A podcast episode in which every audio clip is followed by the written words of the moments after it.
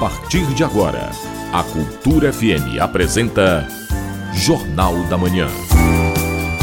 Tudo o que é notícia no Pará, no Brasil e no mundo, você ouve agora no Jornal da Manhã.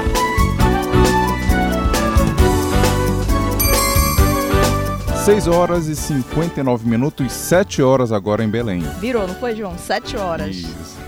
Então começa agora o Começa agora o Jornal da Cultura, hoje segunda-feira, dia 2 de outubro.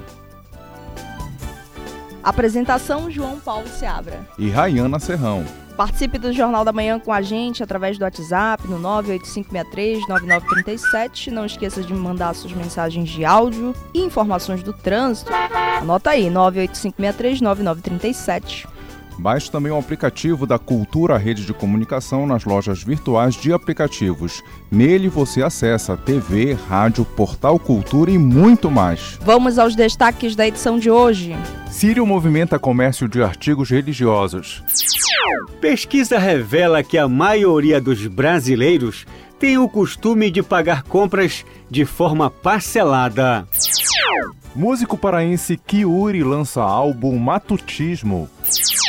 A Lepa aprova projeto que prevê licença menstrual para servidoras do Estado. Prepare o bolso, preço da maniçoba está mais caro neste sírio. E tem também as notícias do esporte. Paysandu perde e ainda não sobe para a Série B. Saiba o que aconteceu no Campeonato Paraense da Série B1. E ainda nesta edição, Bandeira de energia vai ser verde neste mês. Receita Federal notifica microempreendedores individuais com pendências financeiras. E Cultura Rede de Comunicação lança edital que disponibiliza 7 milhões para audiovisual paraense. Essas e outras notícias você acompanha agora no Jornal da Manhã. 7 horas e 1 minuto. 7 e 1. Jornal da Manhã. Política. CPI que analisa supostos crimes por parte do MST encerra trabalhos sem votar relatório. Enquanto ela funcionou, a comissão trouxe divergência entre oposição e governo. O repórter Yuri Hudson, da agência Rádio Web, traz os detalhes. A CPI do MST encerrou os trabalhos sem votar o relatório final proposto pelo relator Ricardo Salles. Após várias sessões, depoimentos e diligências externas, os trabalhos terminam sem produzir um documento oficial. No relatório, Salles pediu o indiciamento de pelo menos 11 pessoas, incluindo o ex-ministro do GSI, general Gonçalves Dias, e de José Rainha, um dos idealizadores do MST. Para o relator, as organizações do campo, como MST, Frente Nacional de Lutas e outras, agem de forma criminosa. O único critério que as diferencia é a disputa política entre os seus líderes. De resto, o modus operandi entre elas é o mesmo. Ele fustiga o agronegócio, sacrificando inclusive aquele que é o princípio mais importante para o desenvolvimento de qualquer país, que é o respeito ao direito de propriedade. Está na mão da sociedade brasileira agora cobrar das autoridades de fiscalização a reversão dessa situação vexaminosa. A CPI tinha um prazo de trabalho até o dia 26, mas um pedido de vistas, ou seja, mais tempo para analisar o relatório, fez com que a comissão não tivesse tempo suficiente para votar o parecer. O presidente Tenente Zucco, do Republicanos, chegou a solicitar a prorrogação dos trabalhos, mas não teve sucesso e apontou a articulação do governo para o fim sem relatório. A convocação foi desfeita por um ato da mesa diretora que apontou inconsistências no requerimento. Ato contínuo, sete membros titulares da CPI foram substituídos por perfis governistas. Tudo isso em meio a negociações por cargos. Este governo federal joga abaixo e cobrou a conta dos partidos governistas. Tanto o presidente da CPI quanto o relator sustentaram que havia votos suficientes para aprovar o parecer. Mas a deputada Samia Bonfim, do PSOL, afirmou que a CPI foi um instrumento de manobra usado pela extrema-direita para tentar avançar sobre direitos constitucionais de luta e organização política que essa CPI se encerra, mas as nossas tarefas não se encerram. Porque enquanto houver latifúndio improdutivo, concentração de terra, enquanto houver conflito fundiário no país, haverá luta e haverá o fortalecimento do MST e dos demais movimentos do campo no Brasil. Mesmo sem um relatório final aprovado, integrantes da CPI vão enviar um parecer final para o Ministério Público Federal. Agência Rádio Web de Brasília. Yuri Hudson. Jornal da Manhã. Informação na sua sintonia. Belém recebeu nesse fim de semana uma das etapas nacional do Expo Favela Inovação. O encontro fomenta uma série de negócios e empreendimentos que são feitos nas favelas e periferias. Confira na reportagem de Marcelo Alencar, com locução de Felipe Feitosa. O evento visa fomentar uma série de negócios. O diferencial está na origem de onde os empreendimentos vieram das favelas. A iniciativa fortalece as indústrias criativas, quebra preconceitos e possibilita o estímulo a um núcleo de mercado no país.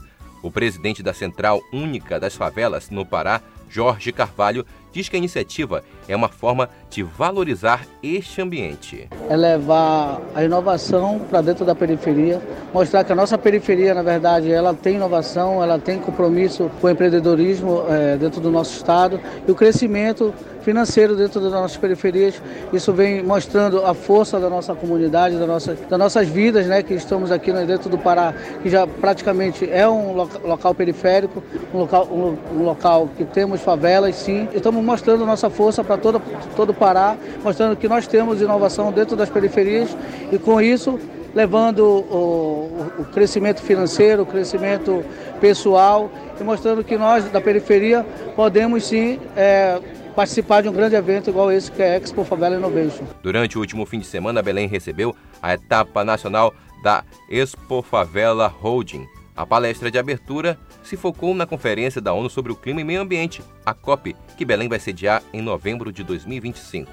O governador Helder Barbalho participou da abertura e destaca a importância do evento. O objetivo é que nós possamos estimular as vocações da periferia, estimular o empreendedorismo, mostrar o talento das periferias no estado do Pará, para que a partir uh, deste estímulo nós possamos gerar oportunidades, fortalecer a cultura, dar oportunidade para que as pessoas, a partir do local onde vivem, possam ter a sua caminhada uh, e o sucesso nas suas vidas.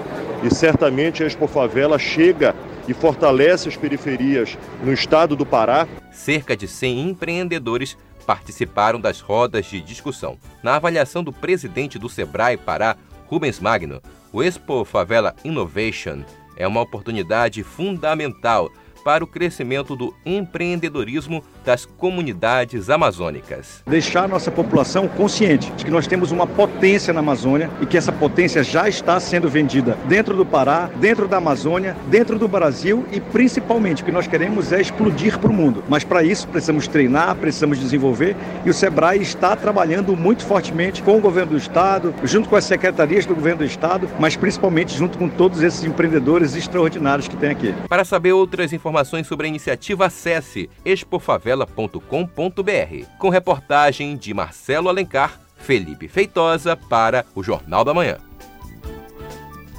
Estudo aponta que aquecimento global pode provocar efeitos trágicos na floresta amazônica. A análise traz preocupação quanto ao impacto do calor nas plantas. A reportagem é de Leandro Martins, da agência Rádio Web. Se as mudanças climáticas ficarem mais acentuadas, as árvores da Amazônia podem sofrer danos irreversíveis. É o que aponta um estudo internacional sobre efeitos e riscos do aquecimento global nas árvores do bioma, feito com a participação de pesquisadores da USP, a Universidade de São Paulo. As conclusões da pesquisa foram publicadas em artigo na revista científica britânica Nature. Segundo o estudo, o aquecimento global pode elevar a 40 graus Celsius a temperatura das folhas das árvores daquele bioma. E esse pode ser ponto de não retorno, com prejuízos para a fotossíntese, processo em que os vegetais transformam luz solar em energia química. De acordo com o Instituto de Astronomia, Geofísica e Ciências Atmosféricas da USP, as medições dos cientistas revelaram que a temperatura média atual está em 34 graus, bem acima da temperatura ideal, entre 24 e 28 graus, quando a fotossíntese das árvores de florestas tropicais atinge máxima produção. Acima desse patamar, a estrutura da folha que faz as trocas gasosas com o ambiente começa a fechar. A transpiração reduz e aumenta ainda mais a temperatura, formando um tipo de círculo vicioso. A avaliação da temperatura foi feita a partir de dados de satélite de alta resolução. Depois disso, folhas individuais foram avaliadas no campo, com termômetros específicos. Entre as instituições que participaram da pesquisa estão as universidades norte-americanas do Arizona, Carolina do Norte, Michigan e a britânica de Oxford. Da Rádio Nacional em São Paulo, Leandro Martins. Estamos na Semana do Sírio e o público paraense já vive a expectativa da cerimônia religiosa. João, e uma parte desse público que aguarda ansioso a chegada do Sírio são os artesãos. Quem traz os detalhes é você mesmo, João Paulo Seabra. Várias lojas e comércios pela capital paraense já começaram a exibir os artigos e enfeites artesanais que foram produzidos especialmente para o maior evento religioso do mundo e já tem uma destinação certa: as casas e apartamentos de devotos. Para os comerciantes, essa época do ano, além de ser um momento de abastecer os estoques, representa um faturamento maior.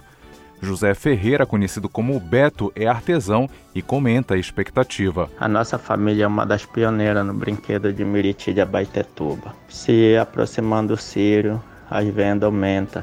Aí a gente expõe na Praça da República, eu exponho meus produtos no Solar da Beira e eu tenho os pontos de venda lá, o Instagram, beta, arroba Beto Artesanato, que é um ponto de venda que eu, que eu tenho também em Belém. Os consumidores costumam procurar mantos de Nossa Senhora, coroas, terços, panos que são personalizados especialmente para essa época. Além disso, tem as imagens de Miriti, tudo com a santa para ter destaque nas casas. José Ferreira, produtor de brinquedos de Miriti, comenta que a produção chega a mais de 100 brinquedos por dia e convida para exposições que deve realizar durante a quadra Nazarena. Aí a produção é muito grande. Eu trabalho há 38 anos com a atividade do Miriti e a expectativa é a melhor possível o Sírio. Eu gosto de trabalhar muito na girândola. Eu tenho a barraca, né? A minha vamos expor na, na feira lá do Porto Futuro que é do Sebrae. Aí a minha barraca é a 7172. Quem quiser visitar lá, vai estar meu produto lá para conhecer meu trabalho. João Paulo Seabra para o Jornal da Manhã. Atenção você que mora nas zonas ribeirinhas, a Caixa Econômica Federal lançou o calendário de atendimento da Agência Barco. O público vai ter acesso a serviço de desbloqueio de cartões e cadastro de senha para receber benefícios sociais.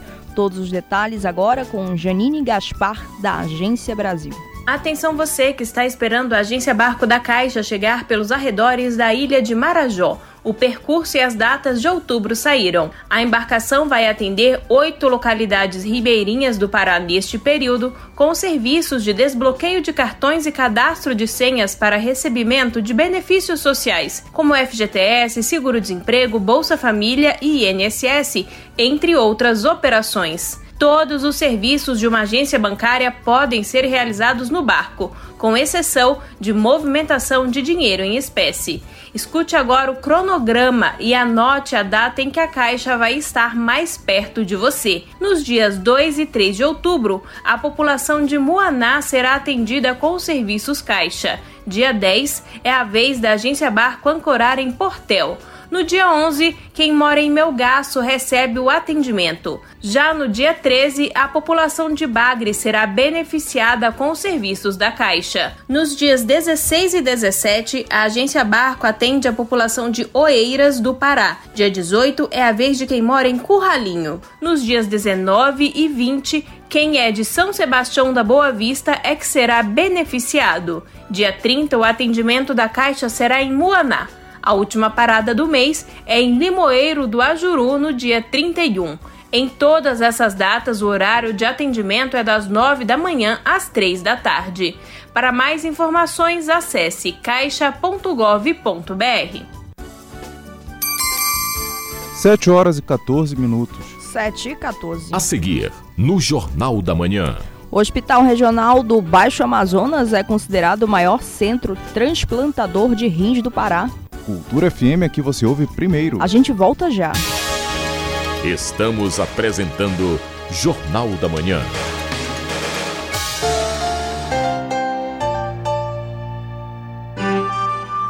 Todos os animais têm direitos assegurados por declaração universal. Quem escolhe ser tutor de um animal precisa reconhecer e cumprir as responsabilidades e os cuidados para uma vida digna. Pôr em risco a integridade de um animal, mesmo do que vive na rua, é considerado crime contra a vida e a pena de prisão varia de 2 a 5 anos. Prender, não levar ao veterinário ou tratar o animal de forma degradante também é crueldade. Para denunciar casos de maus tratos a animais domésticos, selvagens, nativos ou exóticos, ligue 190 ou entre em contato com o IBAMA. Cultura, rede de comunicação. Cultura FM. Aqui você ouve música paraense. Hoje me fiz poeta pra falar de você buscando a palavra mais certa. Música brasileira. Tô namorando aquela mina, mas não sei se ela me namora. Na maneira do condomínio. Cultura FM 93,7. Aquela mina, mas não sei se ela me namora. Música do Pará, tocada do jeito que a gente gosta. Com bate-papo descontraído com os grandes nomes da música paraense. Só toca Pará. Apresentação Miro Sanova e Júlio César Patrício. Só toca Pará. Toda segunda, de 5 às 6 da tarde aqui, na 93,7. Rádio Cultura FM. Mais égua, que mistura paz d'égua.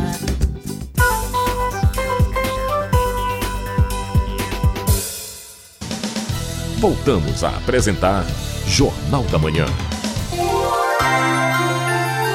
Previsão do tempo. Em Belém, região metropolitana, tempo parcialmente nublado a nublado durante boa parte desta segunda. Variação de temperatura entre 26 a 34 graus. O nordeste do estado registra tempo parcialmente nublado, com chuvas no decorrer da tarde. Em Salinas, mínima de 27 e máxima de 30 graus.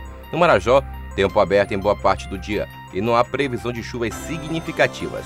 Temperaturas com variação entre 26 a 38 graus em breves. Jornal da Manhã.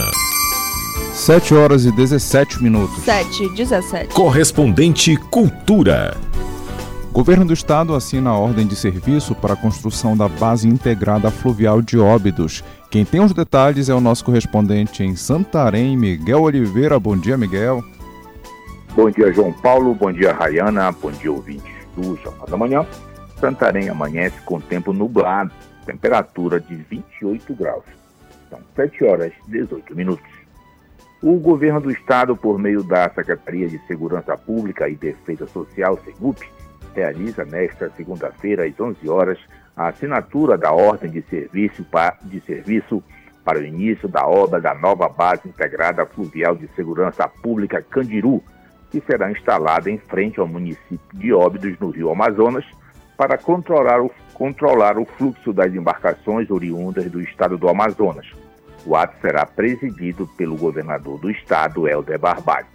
A nova base contará com todo o aparato de segurança pública e concentrará os agentes de segurança da esfera estadual, municipal e federal, tendo um investimento total no valor de mais de 8 milhões e 200 mil reais. No ato será entregue também a nova lancha de 30 HP, avaliada em mais de 600 mil reais para os órgãos de segurança pública que atuam no município de Oriximiná.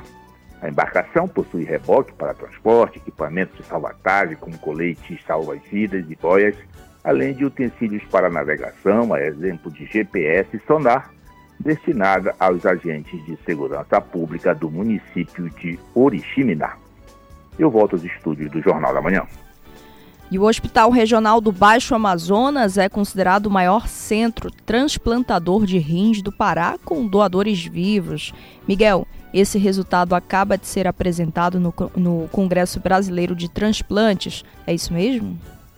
É isso mesmo, Rayana. O estudo sobre os procedimentos intervivos no Hospital Regional do Baixo Amazonas virou um trabalho que foi apresentado durante o 18º Congresso Brasileiro de Transplantes da Associação Brasileira de Transplante de Órgãos, a BTO, em Florianópolis, realizado neste final de semana.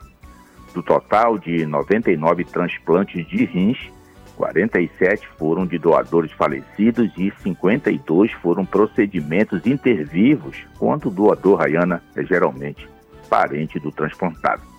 O Hospital Regional do Baixo Amazonas, Dr. Valdemar Pena, com sede em Santarém, se consolida como o maior centro transplantador de rins com doadores vivos do Estado, conforme análise de dados do Departamento de Informática do Sistema Único de Saúde, o DataSUS, realizada por profissionais do Hospital Regional do Baixo Amazonas. A equipe de transplante do HRBA também foi selecionada, João Paulo, pelo Ministério da Saúde para participar de um projeto em parceria com o Hospital Israelita Alberto Einstein, de São Paulo, que é uma referência nacional na transplantação de órgãos. Os profissionais de Santarém poderão conhecer a estrutura e o funcionamento do Hospital Paulista durante uma semana e depois vão reproduzir um projeto de melhoria para o serviço dentro do Hospital Regional do Baixo Amazonas. De Santarém, Miguel Oliveira para o Jornal da Manhã. Obrigado pelas informações, Miguel. Um bom dia, um bom trabalho para você. Moradores do Marajó recebem suporte social. Três municípios foram contemplados Confira os detalhes da caravana social com o correspondente Edelson Vale. Por meio de um trabalho de cidadania e defesa social desenvolvido pela Secretaria de Segurança Pública e Defesa Social do Pará, Segup, mais de 23.900 atendimentos sociais foram realizados, contemplando os moradores dos municípios de Soures, Salvaterra e Cachoeira do Arari, aqui na parte oriental do arquipélago do Marajó. A ação contou com a articulação da Diretoria de Políticas de Segurança Pública e Prevenção Social, DPS, da Segup, em parceria com órgãos federais, estaduais e municipais. A caravana social iniciou as atividades nos municípios do Marajó no dia 15 de setembro e finalizou os atendimentos na última sexta-feira, dia 29. De Souria, Delson Vale, para o Jornal da Manhã. O Pará é notícia. Produtores do Marajó têm até este mês para declarar que imunizaram o rebanho bovino e bubalino contra a febre aftosa. A notificação deve ser feita junto à Depará, como informa a repórter Rayane Bulhões, da agência Pará. A campanha de vacinação contra a febre aftosa no arquipélago do Marajó encerra no dia 15 de outubro. Ao final do prazo de imunização, os produtores têm outros 15 dias para declarar a vacina, ou seja, até o dia 30 de outubro. Mas antes de comprar as doses, é preciso se atentar a algumas recomendações do gerente do Programa de Erradicação de Febre Aftosa da Agência de Defesa Agropecuária do Estado, Jorge Santos. Ouça. O produtor, ele dentro desse período de dois meses, ele precisa comprar, né, adquirir a vacina nas casas agropecuárias cadastradas na Depará. Tá? Isso é muito importante. A revenda agropecuária precisa ser cadastrada na Depará, porque toda a declaração, todo o cadastro do produtor, ele está dentro do sistema CIAPEC 3. E as revendas também estão cadastradas nesse mesmo sistema. Todo o processo de declaração da vacina é feito via sistema, inclusive o produtor pode fazer na própria casa dele. Então, após ele comprar a vacina numa revenda agropecuária cadastrada, aplica nos animais, né? Escolhendo os, os melhores, as melhores horas do dia, as horas do dia com o sol mais ameno, é, tomando todo o cuidado com a temperatura da vacina, que não pode passar de 8 graus. Ele aplica a vacina e vai ao escritório, né, fazer a declaração da vacina, levando toda a atualização do seu rebanho, o que nasceu, o que morreu, o que ele comprou, né, com as GTAs, e aí faz a declaração da vacina. Lembrando que ele pode também fazer isso em casa, né, através do computador, entrando no sistema, é, no CIAPEC, para poder fazer a declaração em casa mesmo. Ao final do prazo de imunização, os produtores têm outros 15 dias para declarar a vacina, ou seja, até 30 de outubro. Não perca o prazo. Reportagem Raiane Bulhões. Posto de atendimento provisório da Caixa segue atendendo até sexta-feira em Limoeiro do Ajuru. Ouça agora no Giro do Interior com Bruno Barbosa. A iniciativa é fruto de um acordo de cooperação entre a instituição federal e o poder público local. A ação acontece no período que a agência flutuante percorre vários municípios próximos no arquipélago do Marajó. A iniciativa evita que os moradores se desloquem até a cidade de Cametá para acessar os benefícios. O posto provisório fica na sede da Secretaria Municipal de Pesca, ao lado do cartório eleitoral, atendendo de 8 da manhã às 2 da tarde. No Nordeste Paraense, o final de semana foi de serviços para quatro comunidades de São Miguel do Guamá. O projeto Pro Futuro levou cidadania, saúde e lazer aos moradores da área da Serraria Boa Vista, Santa Terezinha, Santana do Urucuri e Ramal Boa Vista. Diversas secretarias municipais atuaram, oferecendo cerca de 30 serviços. No oeste do Pará, quem se desloca pela PA 254 em Faro já encontra maior facilidade para transitar na via. A estrada recebeu melhorias da Secretaria Municipal de Obras e Transporte no final da última semana. A via dá acesso ao distrito de Nova Maracanã e à comunidade de Ubim. Segundo o poder público local, a meta é alcançar todas as vias da zona rural. Bruno Barbosa para o Jornal da Manhã. 7 horas e 25 minutos. 7 e 25. Jornal da Manhã. Deputados estaduais aprovam um projeto que garante licença para mulheres servidoras estaduais que passem por sintomas graves causados por conta do período menstrual. A iniciativa segue para a sanção do governador Helder Barbalho. Confira com o repórter Felipe Feitosa. O projeto aprovado na Assembleia Legislativa do Pará diz que servidoras públicas estaduais que apresentem e comprovem sintomas graves associados ao período menstrual vão poder ter direito de licença de três dias. A medida obriga as funcionárias a apresentar o atestado médico ou laudo sem impacto na remuneração.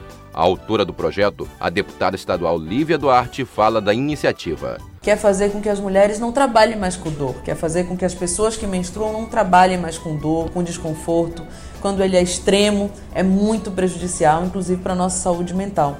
Então, nós apresentamos esse projeto e todas as pessoas que menstruam e as mulheres que tem algum problema comprovadamente no seu ciclo, tem um problema de saúde grave, tem um sintoma grave e medicamente puderem comprovar, essas pessoas podem ter direito à licença menstrual em sendo servidoras do Estado do Pará. O dispositivo prevê ainda, no caso de um período maior de afastamento, que uma junta médica deve avaliar o caso. O estudo realizado pela empresa Med Insight revela que 65% das mulheres brasileiras sofrem da cólica menstrual e outros sintomas associados ao período. O projeto vai à sanção do governador Helder Barbalho. Felipe Feitosa para o Jornal da Manhã. O consumidor brasileiro não vai ter que pagar mais pela energia elétrica no mês de outubro. Vamos às informações com a repórter Daniela Longuinho da Rádio Nacional. A bandeira tarifária para o mês de outubro continuará verde, o que significa que não haverá cobrança extra na conta de luz dos consumidores brasileiros.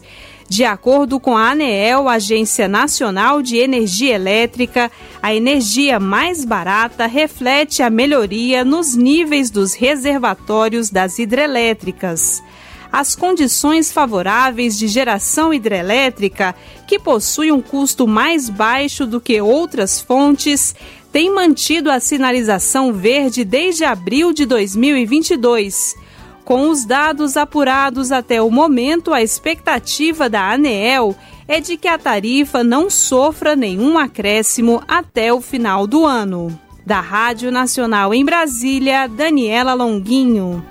Acompanhe agora o Giro Internacional com Felipe Feitosa. O Mundo é Notícia. A região separatista de Nagorno-Karabakh perdeu quase a totalidade da população armênia com a entrada de mais de 100 mil refugiados na vizinha República da Armênia, depois da vitoriosa ofensiva militar do Azerbaijão, que iniciou neste final de semana.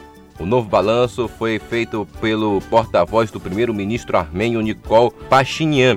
Cerca de 120 mil armênios viviam nesse território dentro do Azerbaijão antes da ofensiva Relâmpago, na qual as forças azeres recuperaram o controle efetivo da região.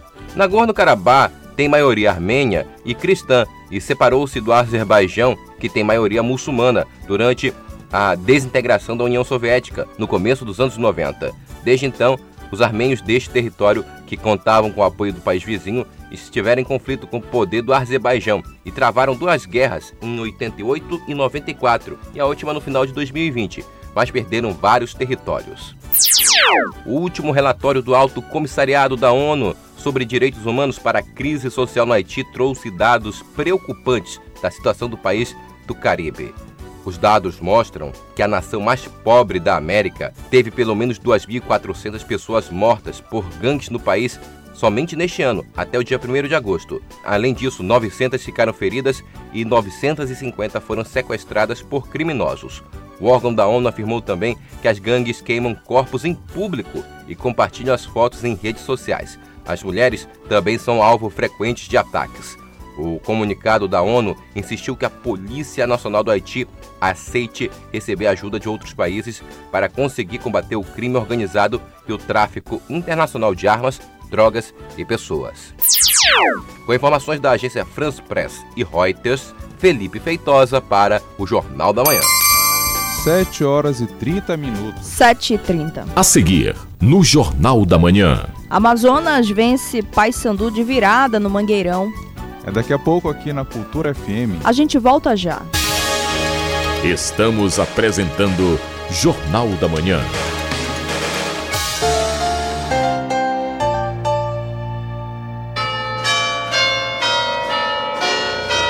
Alto do Sírio, o maior cortejo dramático do norte do Brasil desde 1993, organizado por professores da Universidade Federal do Pará, atores, músicos, bailarinos e a cultura popular. Dia 6 de outubro, 18 horas, com saída da Praça do Carmo, Alto do Sírio, Nossa Senhora de todas as vozes da Amazônia. Apoio Cultura FM. Colégio Santo Antônio, há 145 anos conectando histórias e educando para a vida. Venha conhecer nossa formação de excelência no coração de Belém. Há mais de um século, olhando para o futuro e construindo um presente pautado em valores e princípios humanos e cristãos. Colégio Santo Antônio, aqui você constrói um futuro de sucesso. WhatsApp 91984073213. Cultura FM. Aqui você ouve música paraense. Mas só quero te ver e me deixar. Música brasileira. Vão embora de mim. Eu vou pra não voltar. Cultura FM 93,7.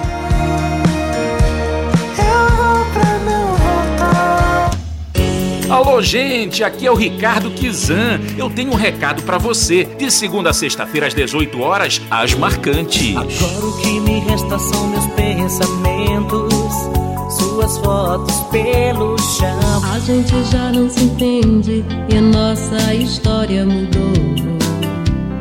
O ritmo contagiante, o movimento, a história do Brega. Pela Cultura FM 93.7.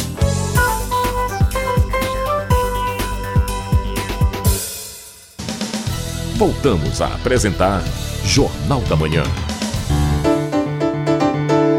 Tábua de Marés. Em Belém, maré alta 1h20 da tarde e maré baixa às 8h30 da noite. Em Salinas, Nordeste Paraense, a maré fica seca às 4 da tarde e maré cheia às 9h50 da noite. Em Breves, no Marajó, maré baixa às 3h15 da tarde, maré alta às 8 da noite. Jornal da Manhã. 7 horas e 33 minutos. 7 e 33. Esporte. Vamos agora às informações do esporte com Felipe Campos. Paysandu e Amazonas entraram em campo neste domingo pela quinta rodada do quadrangular final do Campeonato Brasileiro Série C. A partida foi disputada no estádio do Mangueirão em Belém e teve grande presença da torcida bicolor. O repórter Júnior Cunha conta agora pra gente tudo o que rolou no duelo. É isso, Felipe. Ainda não foi dessa vez que o Paysandu confirmou o retorno à Série B do Campeonato Brasileiro. Na tarde e noite desse domingo, Paysandu e Amazonas entraram em campo no novo Mangueirão, valendo o acesso bicolor e a aproximação amazonense da classificação. Nas arquibancadas, mais de 48 mil torcedores deram o ritmo da festa Alves Celeste, mas isso não foi um problema para os adversários. Logo no começo do jogo, o Amazonas chegou duas vezes. Primeiro, em falta cobrada por Diego Torres, que contou com desvio de Edilson e foi para fora. Na sequência, escanteio que Rafael Tavares tentou um gol olímpico, mas Matheus Nogueira fez a defesa. Quando foi ao ataque, o Paysandu chegou mostrando quem mandava no estádio do Mangueirão. Na primeira cabeçada, Mário Sérgio perdeu, mas na segunda ele recebeu o bom cruzamento de Robinho, testou bonito no ângulo, sem chances de defesa para Edson Marden. Paysandu 1 a 0. Antes do intervalo, o Amazonas conseguiu chegar ao empate. Igor Bolt arrancou em velocidade pela direita e bateu cruzado. Rasteiro, sem chance para Matheus Nogueira. No segundo tempo, os visitantes viraram o jogo com o Sassá. Artilheiro da Série C, o atacante do Amazonas aproveitou a sobra na área para bater no canto. Amazonas 2, Paysandu 1. Com a vitória, o Paysandu segue precisando de um simples empate para ir à Série B em 2024. Três jogos movimentaram a fase mata-mata do Campeonato Paraense Série B1 neste final de semana. E a repórter Melbia Rolim é quem traz os detalhes. É isso aí, Felipe Campos. Vamos começar falando do jogaço entre Santa Rosa e Capitão Poço. A partida foi no Baenão e começou bastante movimentada, com o Adalto marcando de fora da área nos minutos iniciais para o Santinha. No segundo tempo, o Cap tentou sair jogando, até teve boas oportunidades, mas o Felipe Paredão estava lá para fazer a defesa. O jogo terminou no 1 a 0 mesmo e o meio atacante Adalto comentou sobre a partida. Um jogo muito difícil, né? A equipe do Capitão Poço é uma equipe bem qualificada, né? Aqui ficou em primeiro lugar do grupo jogo de manhã sempre é bem desgastante para as duas equipes. É, sabemos suportar é, o jogo, sabemos jogar o jogo. A competição é isso, a segunda divisão é isso. O jogo de volta vai ser lá no município de Capitão Poço no próximo final de semana, dia 7, às 3 da tarde, no estádio municipal. E do Ninho do Falcão, o Canaã ganhou por 2 a 0 do Pinheirense, com destaque para o atacante Paulo Rangel, que marcou os dois gols da vitória do Canaã. O jogo de volta entre as duas equipes vai ser na próxima quinta-feira, às nove e meia da manhã, no estádio Abelardo Conduru. O Campeonato TV Cultura de Futebol Pelada tem mais um jogo sendo exibido hoje. Às 7 horas da noite é a vez de Boleiragem de Marituba e o R10 da Cabanagem entrarem em campo. Além disso, na terça-feira, você confere todos os destaques da rodada no programa Resenha da Pelada, que começa às 7 horas da noite com a apresentação de Jorge Anderson. O Remo está com inscrições abertas para uma peneira destinada a jovens que queiram integrar as categorias de base do clube. Os testes vão ocorrer entre os dias 13 e 15 de outubro e os interessados podem se inscrever presencialmente até o próximo dia 11, na sede social do Remo, localizada na Avenida Nazaré, em Belém, com taxa de inscrição de 50 reais. O clube, porém, não informou a idade mínima nem máxima para a realização da peneira. Com supervisão do jornalista Felipe Feitosa, Felipe Campos para o Jornal da Manhã. 7 horas e 37 minutos. 7 e 37 Jornal da Manhã. Você é o primeiro a saber. Economia e finanças. Pesquisa revela que a maioria dos brasileiros tem o costume de pagar compras de forma parcelada. Os eletros eletrônicos lideram as compras a prazo. Acompanhe na reportagem de Marcelo Alencar. O brasileiro não possui um poder de compra muito alto. Pesquisa da Confederação Nacional de Dirigentes Logistas, o CNDL, revela que 51% dos consumidores usam cartão de crédito, cartão de lojas, crediário ou até mesmo cheque pré-datado na hora de fazer compras com valores mais altos. Os eletroeletrônicos lideram as compras a prazo. O consumidor paraense tem preferência pelas compras parceladas.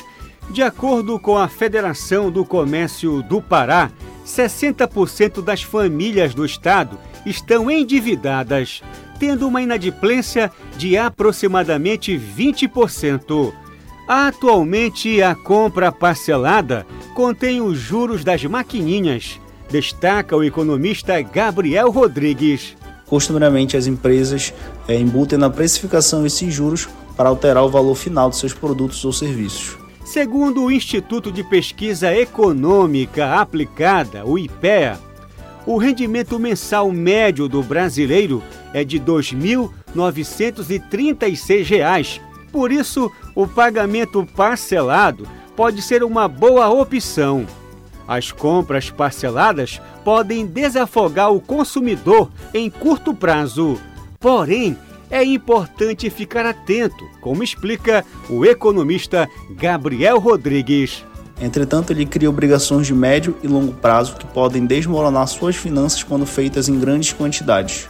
O estudo do CNDL também mostrou que os consumidores costumam pagar a prazo utilizando o cartão de crédito para roupas e acessórios.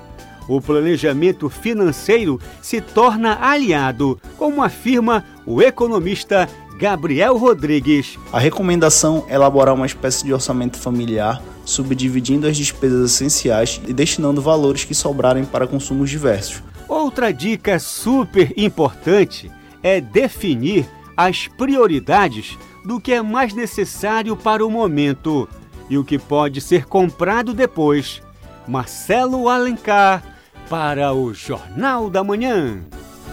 Receita Federal notifica microempreendedores individuais com pendências financeiras. Quem traz as informações é o repórter Renê Almeida, da agência Rádio Web. A Receita Federal começou a notificar os microempreendedores individuais, os chamados MEIs, que possuem pendências financeiras para que regularizem a situação. A notificação é enviada àqueles que estão devendo a guia de recolhimento de tributos mensal ou que não enviaram a declaração anual do Simples Nacional. Segundo dados da Receita Federal, até o momento foram notificados 393.678 mês com significativo valor pendente de regularização, correspondendo a um total de dívidas em torno de 2 bilhões 250 milhões de reais. O advogado especialista em direito empresarial Marcelo Godke explica a importância da declaração. Então, quando a empresa ela acaba atrasando as declarações, ela fica sujeita a uma série de punições, né? Só que ao mesmo tempo, a falta de declaração, ela representa que a empresa possivelmente não declarou o que ela tinha que declarar e não vai pagar o que ela tinha que pagar, ou não pagou ainda. Hum. Então, por isso que a Federal está notificando para que se entregue, entregue essa declaração né, de imposto de renda, IPJ, né? Para saber quanto ela vai receber depois. Né? O termo de exclusão do Simples Nacional, que informa todas as pendências, é disponibilizado online no domicílio tributário eletrônico do Simples Nacional. O contribuinte, então, tem até 30 dias para regularizar a situação. Mesmo quem não recebeu a notificação, mas possui débitos, deve quitá-los para não ter seu MEI suspenso. Quem não regularizar a situação será excluído do Simples Nacional a partir de 1 de janeiro. Agência Rádio Web, produção e reportagem Renê Almeida. Preço da maniçoba está mais caro neste sírio. É o que aponta uma pesquisa realizada pelo Jazz Pará. Confira as informações com Marcelo Alencar. Faltando poucos dias para o Sírio de Nossa Senhora de Nazaré 2023, momento que intensifica a procura nas feiras, mercados e supermercados em Belém dos principais produtos que fazem parte do tradicional almoço do segundo domingo de outubro. Entre eles, a maniva, um dos ingredientes do prato típico paraense, a maniçoba, que neste ano está mais caro com reajustes que variam entre 10 a 15%. Os preços também se diferenciam no formato da maniva crua ou pré-cozida. O supervisor técnico do Jazz Pará, Everson Costa, dá mais detalhes sobre o balanço. Lembrando que, para além da maniva, que ficou mais cara, os ingredientes, como os, os oriundos do porco, ou seja, a composição da maniçoba com a maniva, ingredientes do porco e outros elementos também trouxeram reajustes aí mais elevados. Nos últimos anos, o produto vem ocupando lugar de destaque nos lares, bares, restaurantes e hotéis no Pará.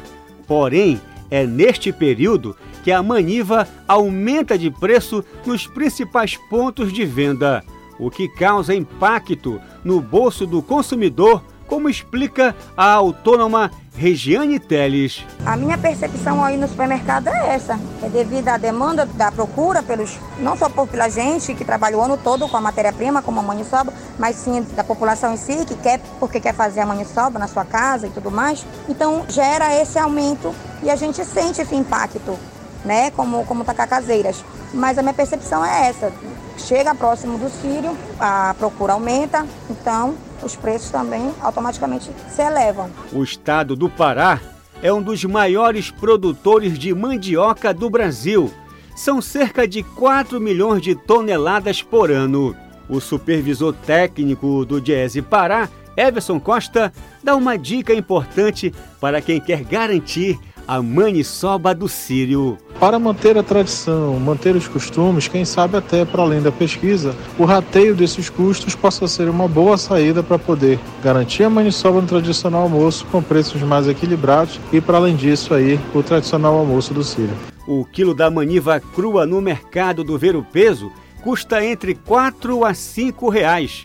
Já a maniva pré-cozida, comercializada nas feiras livres, foi encontrada a partir de R$ 7,00 o quilo. Marcelo Alencar para o Jornal da Manhã. Mudar de emprego nem sempre é uma tarefa fácil, e um dos fatores que pode motivar isso é um salário maior. E é sobre esse assunto que o professor e educador financeiro Pedro Loureiro faz uma análise. Acompanhe agora na coluna semanal de Economia e Finanças. Bom dia. Uma pesquisa divulgada pela consultoria em recursos humanos Michael Page confirmou o que já se sabia. Atualmente, no Brasil, o salário é o principal fator que leva as pessoas a mudarem de emprego. O segundo motivo de mais interesse dos profissionais na hora de trocar o emprego é a flexibilidade no trabalho. De acordo com a pesquisa, 84% das 6.647 pessoas consultadas apontaram o salário como principal motivador para aceitar uma nova oportunidade de emprego. Além disso, 71% dos entrevistados indicam que o salário é o elemento mais importante no emprego atual, sendo que 40% das pessoas mesmo empregadas, estão em busca de novas oportunidades. Por outro lado, o estudo, que também ouviu 3.844 empresas, aponta que 38% das companhias não planejam aumentos salariais em 2024. Quanto à flexibilidade, a semana de quatro dias é fundamental para pouco mais de 80% dos profissionais. E para 60% das empresas, esta flexibilidade pode aumentar a produtividade. Dos entrevistados, 46% se consideram mais produtivos em casa, mas, pasmem, 42% das empresas não monitoram a produtividade no modelo remoto, apenas oferecem a oportunidade. Novos tempos, novos desafios. Mas cuidado com as interpretações. Quando não vemos destaque para vale refeição, vale alimentação e outros benefícios, é porque os trabalhadores e trabalhadoras já estão considerando parte do pacote. Estes benefícios para muita gente já não é considerado mais um diferencial, é parte do básico. A pesquisa se concentrou em empresas e trabalhadores da região Sudeste, mas em algum momento estes reflexos chegarão por aqui. Nossas empresas têm que ficar de olhos atentos nas mudanças de expectativas nos perfis dos seus recursos humanos e, por sua vez, trabalhadores e trabalhadoras têm que se manter atentos ao que as organizações esperam de seu quadro funcional. No fim, sempre teremos uma luta por espaços, por produtividade, por salários e por direitos. Eu sou Pedro Loureiro para o Jornal da Manhã. 7 horas e 48 minutos. 7 e 48. A seguir, no Jornal da Manhã. Brasil importa cerca de 20 bilhões de dólares por ano em insumos para a saúde. Cultura FM é que você ouve primeiro. A gente volta já. Estamos apresentando Jornal da Manhã.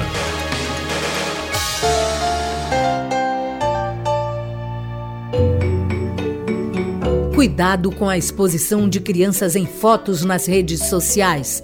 As fotos podem ser usadas em sites de pedofilia e prostituição infantil. Não deixe a criança escolher sozinha o que deve ser visto na internet. Oriente, supervisione e proteja. Cultura, rede de comunicação em defesa dos direitos da criança. Cultura FM. Aqui você ouve música paraense. Eu carrego aqui dentro um sonho. Eu tenho tanto a desejar. Música brasileira. Escutei alguém abrir os portões. É. Encontrei no coração. Cultura FM 93,7. Uma sociedade mais justa se constrói com mais participação feminina em todos os espaços. Para combater a desigualdade e apoiar as mulheres nessa luta, precisamos da união de todos. Apoie esta causa. Incentive o protagonismo e as escolhas, defenda a independência econômica, sexual e emocional da mulher. Toda mulher merece o reconhecimento do poder que tem de transformar a sociedade para melhor. Cultura, rede de comunicação. Música, Música. Informação, informação, cultura, cultura e interatividade. Conexão Cultura. Conexão Cultura. Conexão Cultura. De segunda a sexta, oito da manhã. Aqui na 93,7 Cultura FM.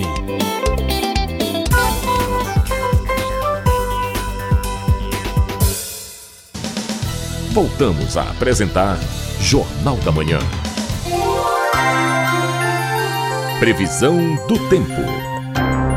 A região oeste paraense tem a segunda com o tempo parcialmente nublado. Você que reside aí, atenção, deve chover à tarde mínima de 26 e máxima de 37 graus em Alenquer. Na região do sudoeste, tempo parcialmente nublado, com chuvas leves à tarde. Itaituba deve ter temperaturas entre 26 até 39 graus. No sudeste paraense, segunda-feira com tempo ensolarado e aberto. Em Marabá, mínima de 25 e máxima de 37 graus. Jornal da Manhã, de segunda a sábado, às 7 da manhã, aqui na Cultura FM. 7 horas e 51 minutos. 7 e 51. Vida e saúde. Brasil importa cerca de 20 bilhões de dólares por ano em insumos para a saúde. Os dados foram apresentados pelo Ministério da Saúde. A reportagem é de Lívia Azevedo, da Agência Brasil. A saúde tem uma dependência externa de 20 bilhões de dólares por ano na aquisição de bens e produtos destinados ao setor. As informações são do Ministério da Saúde. No caso do ingrediente farmacêutico ativo, IFA, mais de 90% da matéria-prima usada no Brasil é importada. Até 2026, o governo federal pretende investir 42 bilhões de reais na política industrial brasileira voltada para a área da saúde. O presidente da República, Luiz Inácio Lula da Silva, assinou recentemente um decreto decreto instituindo a Estratégia Nacional para o Desenvolvimento do Complexo Econômico Industrial da Saúde. Ao todo, serão seis programas estruturantes com o propósito de expandir a produção nacional de itens prioritários para o SUS e também reduzir a dependência do Brasil de insumos, medicamentos, vacinas e outros produtos de saúde estrangeiros. A ministra da Saúde, Nízia Trindade, diz que a meta é atingir a média de 70% de produção local no setor. Quando falamos de sustentabilidade, é, falamos de usar também o orçamento e a gestão a serviço da nossa população. Fortalecer a produção local de bens e serviços, e a pandemia deixou muito claro essa nossa dependência, desde bens de alta tecnologia a bens é, mais complexos, como vacinas, novas tecnologias. O fortalecimento do complexo econômico industrial da saúde conta com o apoio do setor privado. O presidente eleito da Confederação Nacional da Indústria, CNI, Ricardo Alban, também participou do lançamento da iniciativa. Devemos aproveitar o que nós temos que no mundo não existe: o maior cliente individual da área da saúde, que é o SUS. Com ele o que nós podemos alavancar de políticas públicas e juntar essa vontade, esse desejo e essa disposição do setor privado de investir na saúde. A CNI incluiu saúde e segurança sanitária como uma das quatro missões de seu plano de retomada para o setor. A entidade lista entre os objetivos a universalização do acesso à saúde e promoção de desenvolvimento competitivo da cadeia de produção e exportação de medicamentos, vacinas, testes, protocolos, equipamentos e serviços. Reportagem Lívia Azevedo. Jornal da Manhã. Esfera Literária. A escritora Sol Oliveira lançou um livro com as novas aventuras de Arthur e Miguel, personagens inspirados no filho e no enteado da autora. Desta vez, a aventura é numa ilha repleta de dinossauros e muitas lições sobre essas incríveis criaturas. Os detalhes com a nossa apresentadora Rayana Serrão. Foi ao inventar histórias para o próprio filho que a carioca Sol Oliveira percebeu o gosto e o dom para contar histórias para crianças. Sol destaca o amor pela literatura infantil. Eu amo escrever poemas e contos desde os meus 10 anos de idade, mas foi quando me tornei mãe, em 2018, que descobri o dom de encantar crianças com as minhas histórias. Pois meu filho, desde bebê, Amava me ouvir contar clássicos como Os Três Porquinhos e Chapeuzinho Vermelho. Parava tudo o que estava fazendo para dar asas à imaginação ao som da minha voz. Sendo assim, a ideia de escrever um livro sempre pairava em minha mente.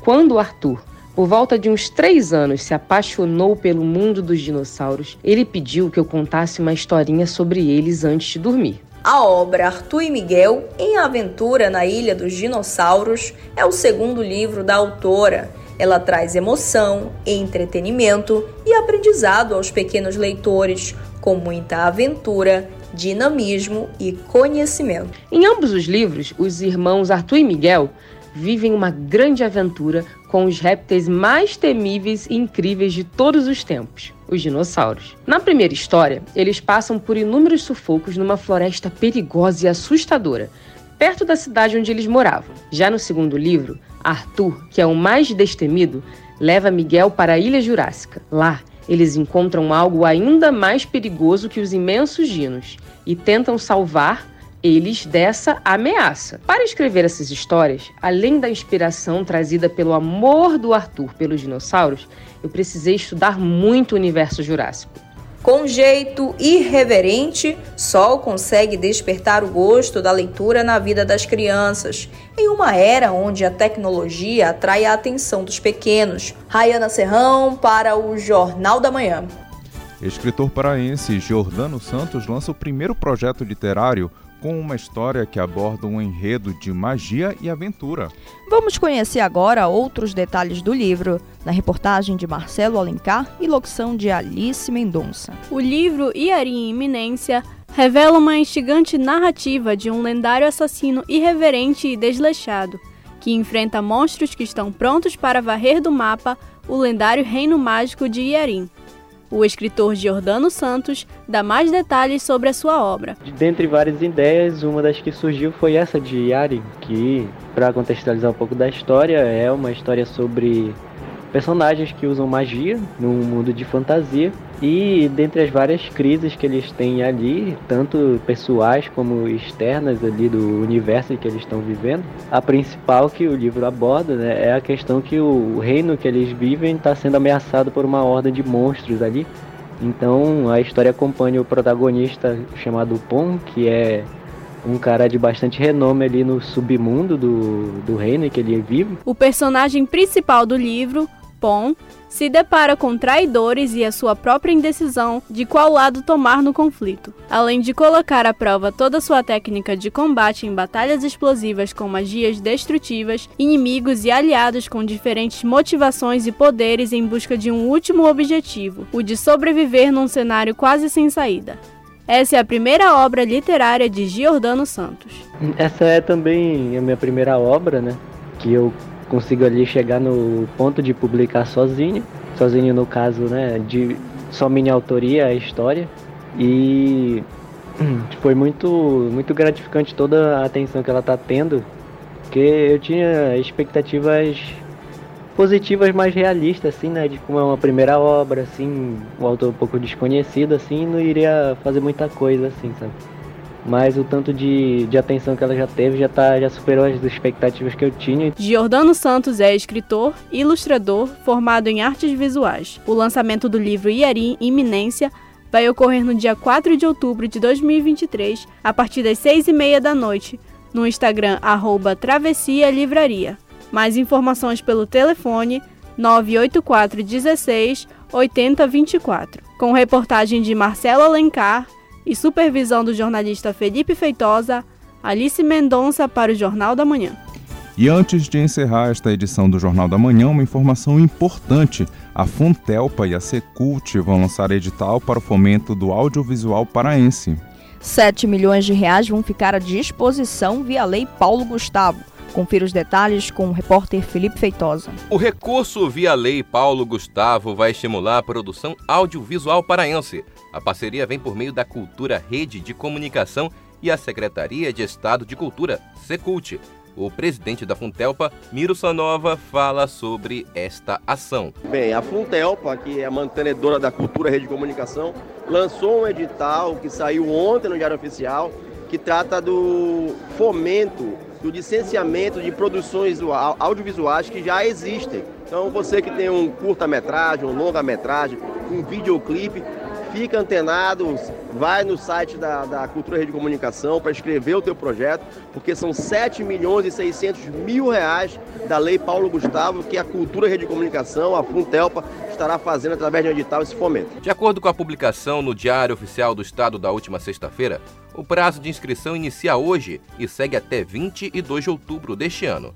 As informações estão disponíveis no site mapacultural.pa.gov.br Dúvidas podem ser tiradas por meio do e-mail edital.lpg@funtelpa.net. Felipe Feitosa para o Jornal da Manhã.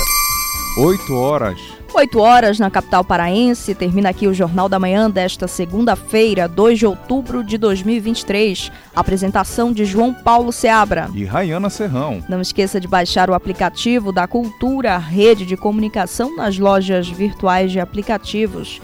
Nele você acessa TV, rádio, portal Cultura e muito mais. Outras notícias você confere a qualquer momento na nossa programação. Vem aí o Conexão Cultura, um excelente dia para você Jornal e até amanhã. amanhã. De segunda a sábado, às sete da manhã, aqui na Cultura FM. A Cultura FM apresentou Jornal da Manhã, uma produção da Central Cultura de Jornalismo.